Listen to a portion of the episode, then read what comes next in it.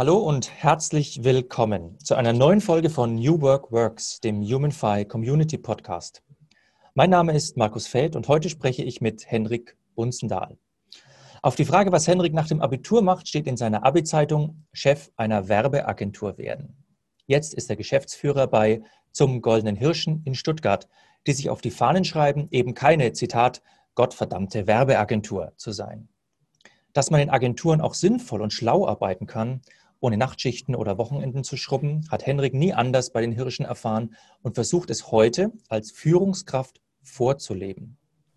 Was unter die Überschrift New Work fällt, wird nach Henriks Ansicht bei den Hirschen schon seit Jahren praktiziert.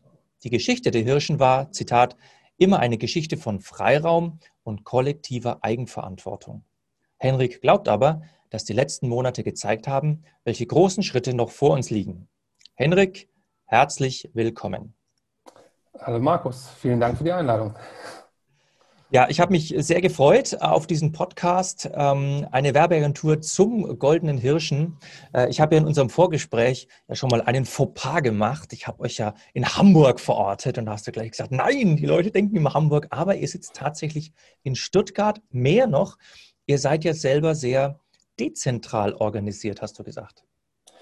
Äh, ja, genau. Also ähm, die, die Frage, wenn man sich, ähm, ähm, es gibt immer so zwei Fragen, die, wenn man sich bei Kunden vorstellt, wie kam man auf den Namen? Ähm, und ähm, äh, ich habe euch in Hamburg doch verortet. Ja, das stimmt. Wir sind in den 90ern gegründet worden. Da sind ja sehr, sehr viele Agenturen in Hamburg auch gegründet worden. Jungformat und so. Es gibt ja ein paar größere Agenturen. Aber ähm, das, äh, das Rudel, wie ich es jetzt mal nennen würde, hat sich in den letzten 25 Jahren sehr dezentral weiterentwickelt. Wir haben jetzt mittlerweile sieben Büros in Deutschland und in Wien auch. Und so verteilen sich über diese sieben Orte ähm, 400 Menschen mittlerweile, ähm, die ähm, teilweise vor Ort, teilweise auch weiter weg Kunden betreuen, aber das auch zusammen über mehrere Standorte auch tun. Und so ist das, sage ich mal, ein organisch gewachsenes System und man war nie so erpicht, sage ich mal, jetzt zu sagen, in Hamburg, in der Werberstadt Deutschlands, wie es in den 90ern vielleicht war, müssen wir unsere Zelte aufschlagen und wir gehen nirgendwo anders hin. Und ähm, außer jetzt der Dezentralisierung oder äh, ich sage mal dieser Digitalisierung, die ja sowieso in der Branche gang und gäbe ist, was verbindet euch denn mit diesem Phänomen New Work?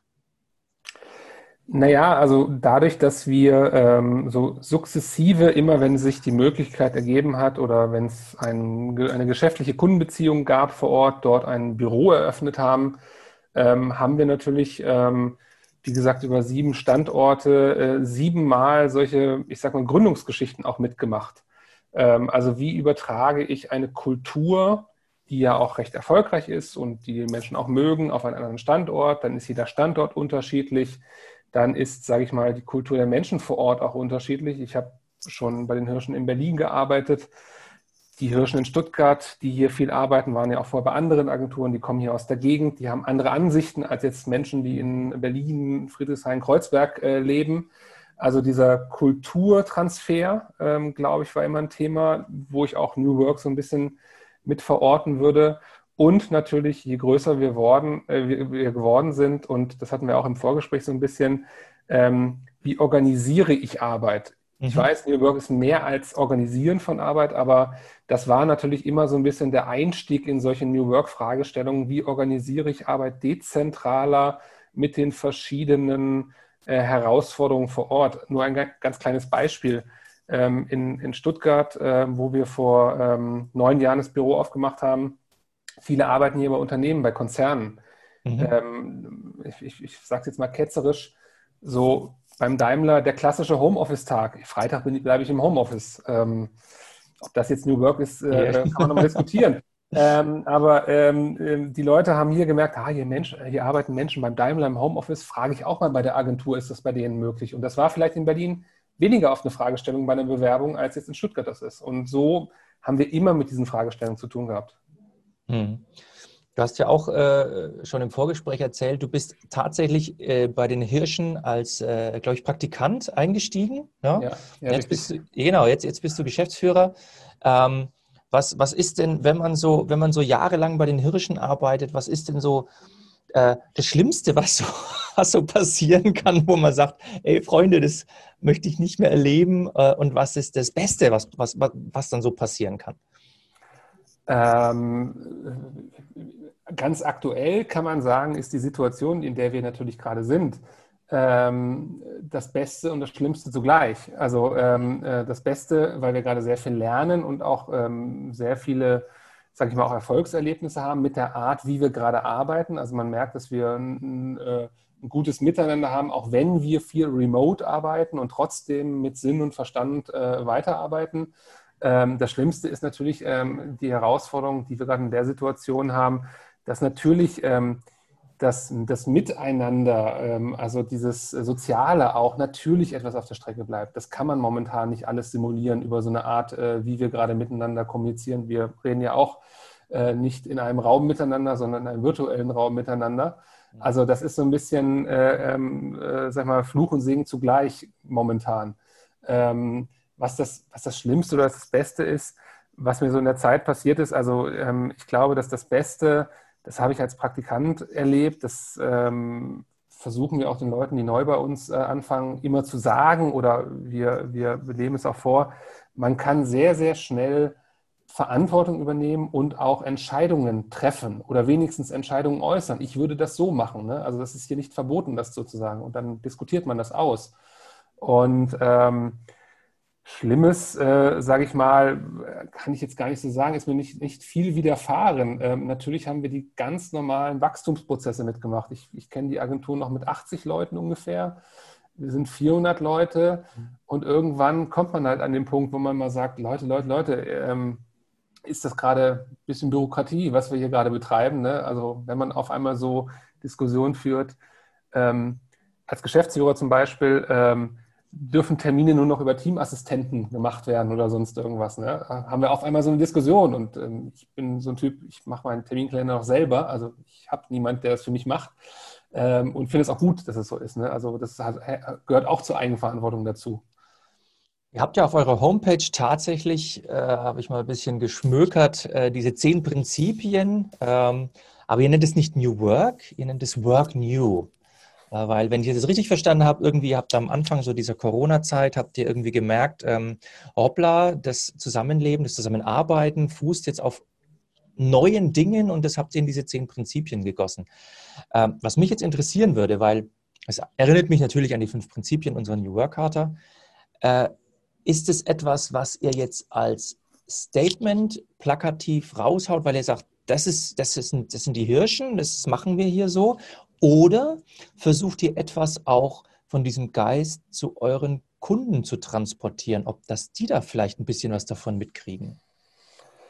Ähm, ich, ich, glaube, ich, ich, würde sagen, es sind so drei Richtungen. Ähm, also Work New, ähm, dass wir das so ein bisschen ähm, ja gar nicht persifliert haben, aber so umgedreht haben, ähm, hat so ein bisschen diesen Aufforderungscharakter gehabt und äh, ein Kollege von mir sagt auch, er findet es gut, wenn wir das so nennen. Das ist so ein bisschen Parole Work New. Ne? Es hat so einen Motivationscharakter, ähm, weil wir natürlich auch alle in den letzten Monaten oder Jahren immer wieder Artikel, Podcasts über New Work gehört haben und so weiter.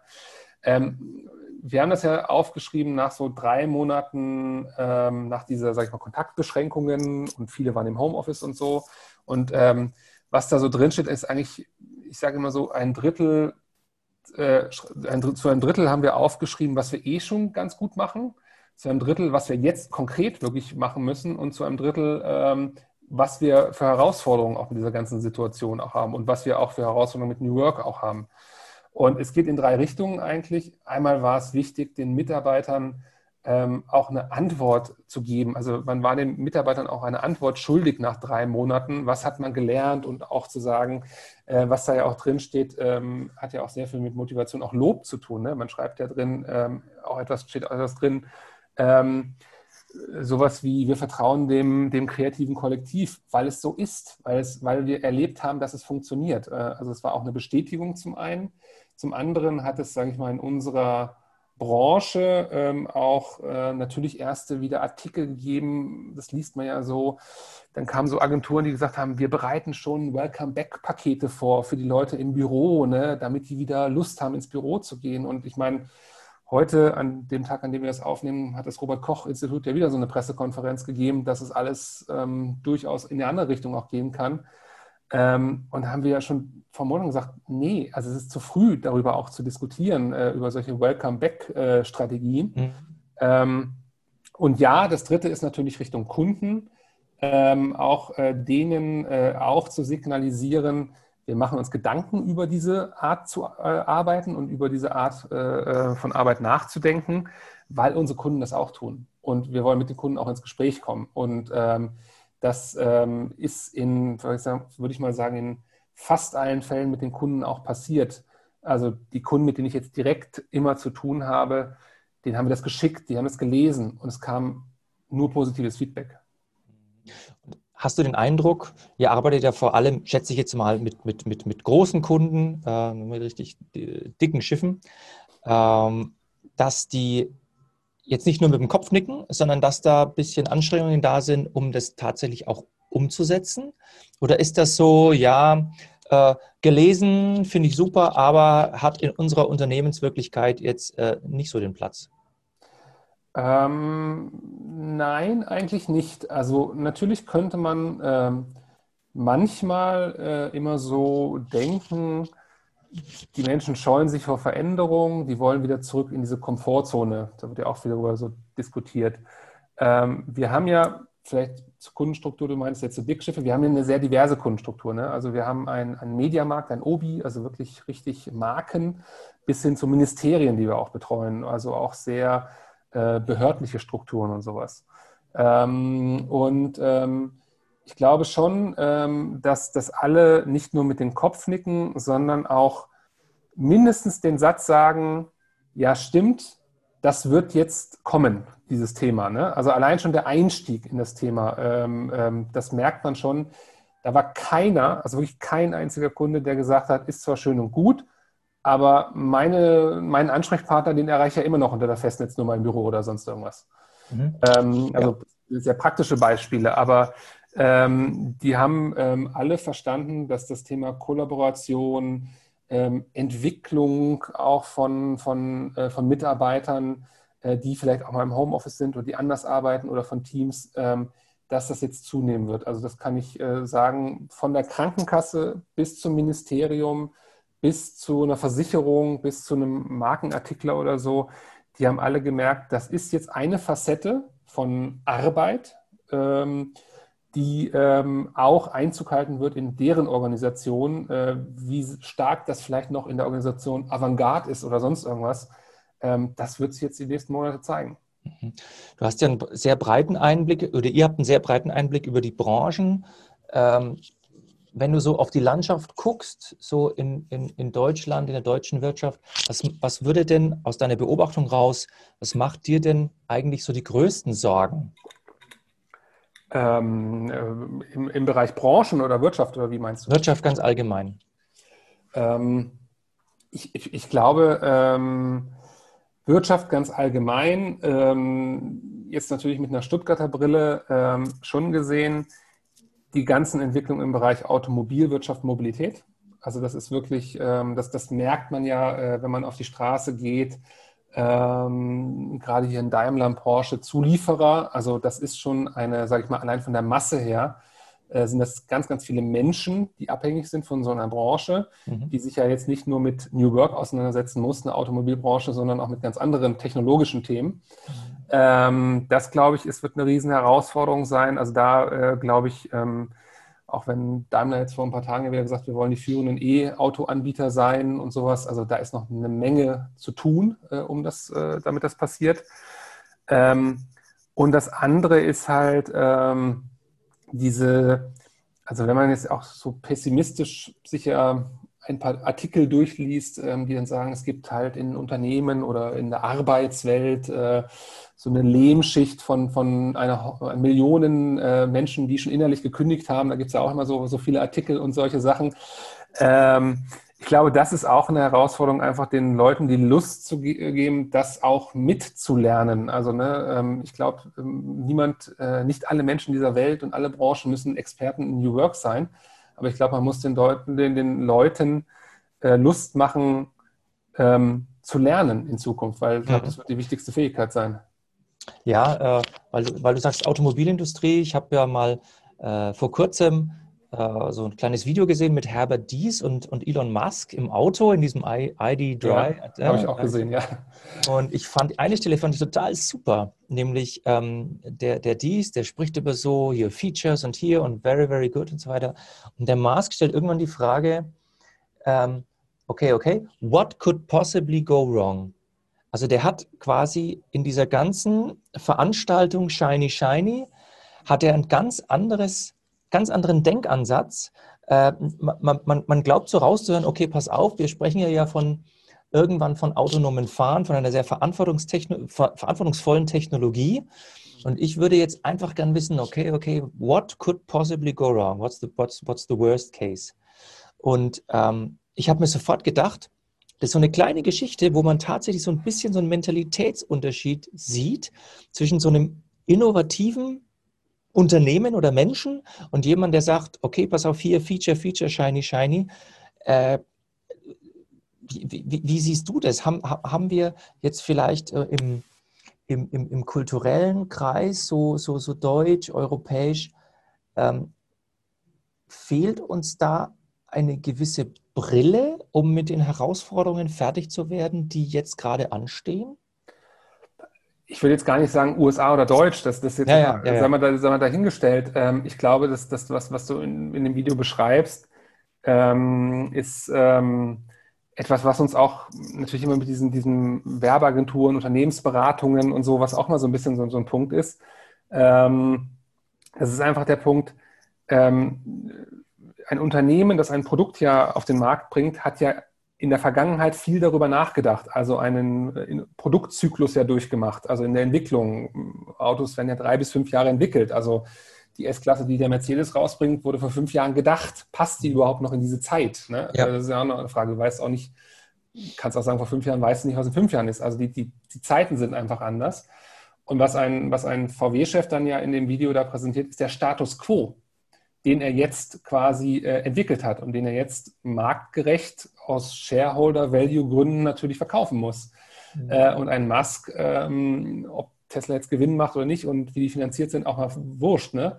Ähm, der sieht halt die Potenziale schon drei Schritte vorher. Ne? Also was von Potenzial ist eigentlich da und ähm, ähm, welche drei Schritte kann ich schon mal weiterdenken? Und das ist halt so ein bisschen, glaube ich, dieser Punkt, ähm, wann höre ich auf mit dem Nachdenken über ein Produkt, eine Innovation, ein Thema oder sonst irgendwas. Ne? Und ähm, natürlich ähm, kann man sagen, okay, das funktioniert jetzt, das machen wir jetzt mal. Oder sage ich, das funktioniert nicht, äh, das, das funktioniert jetzt, okay, aber nochmal drei Schritte weiter gedacht. Könnte es denn auch so funktionieren? Mhm. Äh, und ich glaube, das ist einfach äh, so, so die Sollbruchstelle, ähm, die in diesem Denken halt vorhanden ist. Das wäre doch was, was Unternehmen von euch lernen könnten. Ne? Als, als Werbeagentur seid ihr doch prädestiniert dazu, in die Zukunft zu denken und zu überlegen, wenn wir jetzt etwas tun, wie reagieren denn Menschen darauf? Absolut. Also ähm, das, das, das ähm, sage ich mal, argumentieren mit äh, Potenzialen. Also wenn man zu einem Kunden geht und sagt, ähm, in, diesem, in dieser Idee, in dieser Lösung oder in diesem Markt oder in dieser Zielgruppe, wenn wir so von Kommunikation sprechen, ist folgendes Potenzial da. Ähm, absolut, äh, tun wir auch, versuchen wir auch. Ähm, genauso muss man aber auch sagen, gibt es natürlich immer wieder Situationen, ähm, wo ähm, natürlich ähm, Kunden, das funktioniert bei Unternehmensberatung genau ähnlich, ähm, die natürlich sich erstmal Marktdaten anschauen von vor drei Jahren und darauf basierend Entscheidungen treffen. Ähm, äh, und äh, das ist immer diese, diese Balance zwischen, also nehmen wir zum Beispiel Zahlen zur Mediennutzung, ähm, die großen Studien, die gemacht werden, um Mediennutzung äh, zu machen ähm, äh, oder Markt- und Mediastudien, das sind ja alles ähm, Befragungen, die vor einem halben Jahr gemacht wurden. Mhm. Äh, und es verändert sich halt so schnell, dass du halt immer abwägen musst. Also was haben die vor einem halben Jahr gesagt? Was erkenne ich von Potenzial? Passt das noch zueinander? Ja. Und da gibt es unterschiedliche Entscheidungsträger. Da gibt es die einen Entscheidungsträger, die sagen, ich gehe auf Nummer sicher, das hat vor einem halben Jahr funktioniert, das machen wir jetzt mal weiter so. Oder die einen sagen, okay, ich habe verstanden, wie das funktioniert hat. Ich sehe aber, wir müssen eine, eine kleine Richtungsänderung vornehmen, um dieses Potenzial abzugreifen, sage ich mal. Äh, also ja, stimme ich dir zu. Ähm, aus meiner Erfahrung raus äh, haben wir äh, Folgendes ich sage jetzt mal, mentales Problem. Wir unterhalten uns ganz viel über Potenzial. Äh, hat ein Mensch Potenzial, hat ein Produktpotenzial, hat eine Entwicklung Potenzial. So. Aber mit jeder Potenzialbetrachtung äh, hast du ja eigentlich auch ein Risiko, dass dieses Potenzial halt sich nicht verwirklicht. Und äh, was, was, was uns, glaube ich, ein bisschen fehlt oder was ich will jetzt wieder auch nicht USA, Deutschland aufmachen, mhm. aber was so manchen, manchen Organisationen fehlt, ähm, ist die, die Potenzialbetrachtung ähm, und unter Eingehen eines Risikos. Ne? Also das, das bewusste Eingehen von Risiken oder das Beurteilen von Risiko und Potenzial, das, das vermisse ich manchmal so ein bisschen. Also man verlässt sich vielleicht eher auf Bewährtes ja, und man guckt mal, ist drei Jahre gut gegangen, wird vielleicht noch gut gehen. Und könnte ja sein, dass Corona jetzt tatsächlich dieser große äh, äh Disruptor ist, der dafür sorgt, dass wir uns öffnen für neue Potenziale und uns nicht mehr davor scheuen, vielleicht auch die Risiken äh, dafür zu benennen und sie aber auch wirklich realistisch zu beurteilen. Ähm, ja, äh, um, um das Wort realistisch aufzugreifen, ähm, ähm, äh, ich, ich habe auf ein Wort gewartet, als du jetzt gerade gesprochen hast, äh, realistisch mutig sein. Also es ist Mut, es hat was mit Mut zu tun, äh, auch eine Entscheidung zu treffen. Und ähm, das ist ja, ähm, ähm, genauso in der Politik auch, die müssen auch Entscheidungen treffen und äh, die müssen nicht Entscheidungen treffen, um eine Einzelperson anzusprechen, sondern um eine Situation, äh, sag ich mal, zu klären oder sowas. Und da bedarf es halt Mut. Mhm. Ich glaube schon, ähm, dass, ich bezeichne es jetzt mal so äh, ähm, ein bisschen abstrakt, dass Organisationen, und ich hoffe, das bleibt so, ähm, erkannt haben, dass sie in gewissen Dingen mutiger sein müssen. Ähm, bei all der, sage ich mal, auch Frustration, die natürlich auch passiert in, in sag ich mal, formalen Prozessen oder sonst irgendwas. Ähm, aber ähm, ja, Risiko abwägen und dann durchaus mal Mut zu einer Entscheidung haben und die mhm. auch mal ausprobieren. Und mhm. das, ähm, das hoffe ich, dass das so ein bisschen äh, überschwappt, ähm, weil ja, das ist jetzt eine große gesellschaftliche, politische Diskussion fast, weil ja dann auch mal so äh, gesagt wird, äh, die Merkel-Jahre, ne? wir sind alle so irgendwie eingeschläfert und nichts passiert und Spinnenweben so. überall. Spinnenweben, die man muss großen Respekt haben, was sie macht und, und, und sie macht das vieles auch nicht schlecht äh, und so. Ähm, aber klar, diesen, diesen Mut, mal eine Entscheidung zu treffen, äh, jetzt nicht auf einer komplett durchgetesteten, sie ist ja Naturwissenschaftlerin, äh, auf einer komplett durchgetesteten, evidenzbasierten äh, Analyse, ähm, das ähm, ist in dem Metier, in dem wir unterwegs sind, glaube ich, äh, sehr wichtig. Siehst du das eigentlich als eine Altersfrage? Also würdest du sagen, oh, wir brauchen jetzt die Jungen, die pushy Typen, die jetzt sich auf, auf dem Freitag auf die Straße stellen und die Alten sind jetzt so ein bisschen die Bremser? Oder ist das kein Kriterium? Puh, das, das, ist, ähm, das, das ist ja fast schon, geht ja schon in die Soziologie so ein bisschen fast. ähm, ich glaube nicht, äh, dass es eine Altersfrage zu ist, sondern es ist schon ähm, ja, wie man sozialisiert ist, äh, wie man auch vielleicht gewisse Lebenswege gegangen ist und wie man gewisse Lebenswege bisher gegangen ist. Natürlich Fridays for Future und so ist ja auch eine, eine, eine ganz äh, richtige Bewegung, das zu artikulieren und sowas. Äh, aber ich glaube, es gibt genauso, ähm, ähm, jetzt, wenn du vom Alter her sprichst, ähm, ältere Personen, die genauso sagen, Moment, ich muss hier etwas artikulieren und mutig sein, irgendwas zu verändern. Ähm, das, das kennt man ja auch. Also ich meine, in Stuttgart, wo ich jetzt bin, ähm, vor, vor Jahren, das hat sich jetzt ja gerade zum zehnten Mal gejährt, diese, diese Demonstration mhm. äh, für Stuttgart 21. Da sind ja äh, Menschen aller, äh, aller Altersklassen auf die Straße gegangen und gesagt, Moment mal, das passt so nicht, das stimmt nicht. Mhm. Und den Mut zu haben, etwas zu artikulieren, ähm, hat, glaube ich, erstmal nichts mit dem Alter zu tun. Es, ich vereinfache es mal, es durchzuziehen ähm, das ist natürlich eine Frage, äh, klar, ist man Familienvater, ist man gebunden, äh, will man noch ein Risiko eingehen, ne? wir sind beim mhm. Thema Risikoabwägung. Da gibt es gewiss, gewiss äh, manche Verbindungen, die man so hat, äh, wo man sagt, okay, ich trete dafür ein, aber nur bis zu diesem Punkt und dann kann ich auch nicht weitergehen, weil ich äh, natürlich gewisse, weil ich an Familie, Beruf etc. denken muss, ähm, was auch vollkommen legitim ist. Das, das sei jedem zugestanden. Mhm. Ihr habt auf, äh, auf eurer Homepage bei diesen zehn Punkten unter Work New, habt ihr zwei, die mir sehr gut gefallen oder zwei Stichworte, die mir sehr gut gefallen. Das eine ist ähm, wir suchen den besten gemeinsamen Nenner, also nicht den kleinsten gemeinsamen Nenner, sondern den besten gemeinsamen Nenner. Und ihr sprecht von ähm, Dingen, die radikal relevant sind. Mhm. Gefällt mir sehr gut, ist für mich nochmal eine Zuspitzung von relevant. Ähm, was ist denn für dich in der, oder was wird für dich in der Arbeitswelt der Zukunft denn radikal relevant?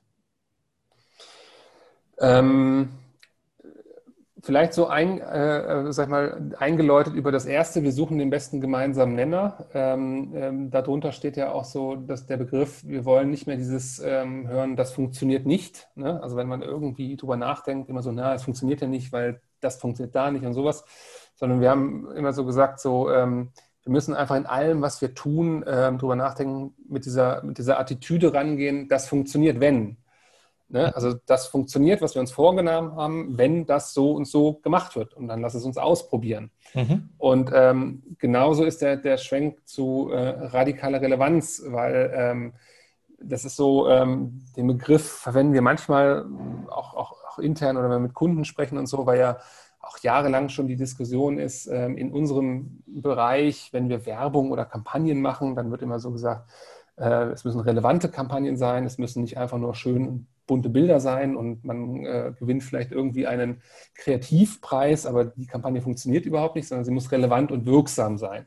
Mhm. Und wir haben das halt nochmal ähm, überspitzt mit diesem radikal relevant, ähm, weil wir wirklich sagen, ähm, die, ähm, die, die Lösungen und die Relevanz, die wir erzeugen wollen, soll irgendwie ähm, und radikal im Wortsinn von, äh, von Grund auf, ne, an der Wurzel packend äh, ähm, irgendwas bewegen ähm, weil ähm, das ähm, ist auch so ein bisschen, auch so ein bisschen, sag ich mal, Provokation und äh, Inspiration für die Menschen hier, wenn wir sowas titulieren, weil natürlich wir genau dann immer in so Diskussionen kommen. Wenn einer sagt, ich habe eine Idee für einen Kunden und das ist, ist total radikal und sonst irgendwas und dann sagen, ja, es ist, ist vielleicht verrückt und wahnsinnig, aber das ist nicht radikal. Das ist nicht das, das, die Wortbedeutung von radikal, sondern löst diese, diese Idee ein Problem des Kunden und soll die Leute natürlich auch dazu trainieren, also jetzt, wenn ich mal von unseren Mitarbeitern spreche, ähm, viel Zeit darauf zu verwenden, das Problem erstmal genau zu erkennen und einzukreisen. Mhm. Ähm, also wenn wir irgendwie, äh, wenn irgendwie ein Kunde sagt, ich möchte ein Produkt verkaufen, ich möchte eine Kampagne haben, ähm, dann ähm, können wir sagen, ja, okay, wir machen irgendwie eine Botschaft drauf, ein Verkaufsargument und ähm, die funktioniert dann auch, die ist dann relevant aber löst es das Problem des Kunden schon und deswegen ähm, radikal relevant soll auch etwas motivieren, sich ein bisschen mehr anzustrengen, nochmal das Problem zu erkennen und einzukreisen und dann zu überlegen, ah, okay, das Problem habe ich erkannt und das funktioniert jetzt, wenn ich das und das tue. Und wenn man dieses Denken, diese Logik überträgt auf die künftige Arbeitswelt, was würde denn dann aus deiner Sicht radikal relevant werden? Also was würde wirklich an die Wurzel gehen und, und Probleme lösen? Ähm, ich, ich, glaube, ähm, in diesem, es muss man natürlich auch unterscheiden zwischen verschiedenen Arbeitsbereichen. Das ist ja auch immer diese Diskussion, nicht jeder kann Homeoffice machen oder so, produzierendes Gewerbe oder so, aber würde ich mal sagen, für den Bereich der, der Wissensarbeit, so nenne ich es mal, also Dienstleistungsarbeit oder Wissensarbeit, in, in dem wir unterwegs sind, ähm, ist, glaube ich, ähm, radikal relevant, dass jeder äh, lernt, auch sich selbst zu reflektieren, also auch dieses sich selbst einzuschätzen ein bisschen. Also ich glaube, wir leben äh, gerade in einer ähm, Zeit, wo sich Hohl- und Bringschuld äh, maximal austarieren. Also nicht mehr dieses, äh, ich setze mich jetzt hin und kriege eine Arbeitsanweisung und ähm, kriege ein Handbuch, wie ich zu arbeiten habe. Ähm, also ich glaube, das, ist ein, das ist ein radikal relevantes Spannungsfeld zwischen Hohl- und Bringschuld gerade. Ähm, und ähm, auch dieses, ähm, es ist auch radikal relevant ähm, zu, ähm, sag ich mal, sinnvoll, sinnvollen Fortschritt zu erkennen. Ne? Also ich bewirke etwas, ich bin ein Faktor in einem mhm. Projekt, in einem Prozess und sonst irgendwas. Ähm, kann etwas bewirken auch.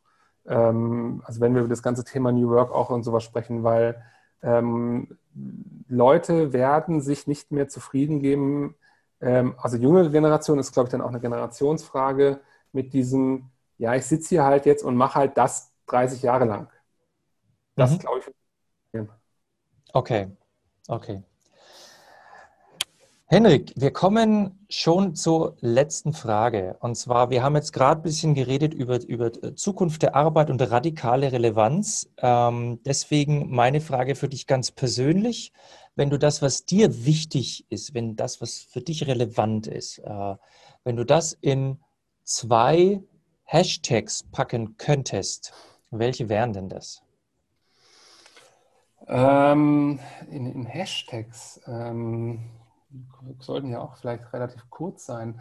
Ähm, ähm, ja, wie, wie viel Zeichen? 280 Zeichen haben wir bei Twitter, also kann man auch mit zwei Hashtags verwenden.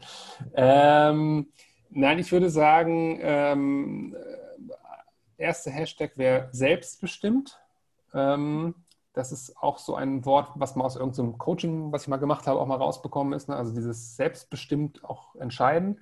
Hashtag 1 wäre also selbstbestimmt und Hashtag 2 äh, wäre neugierig. Okay.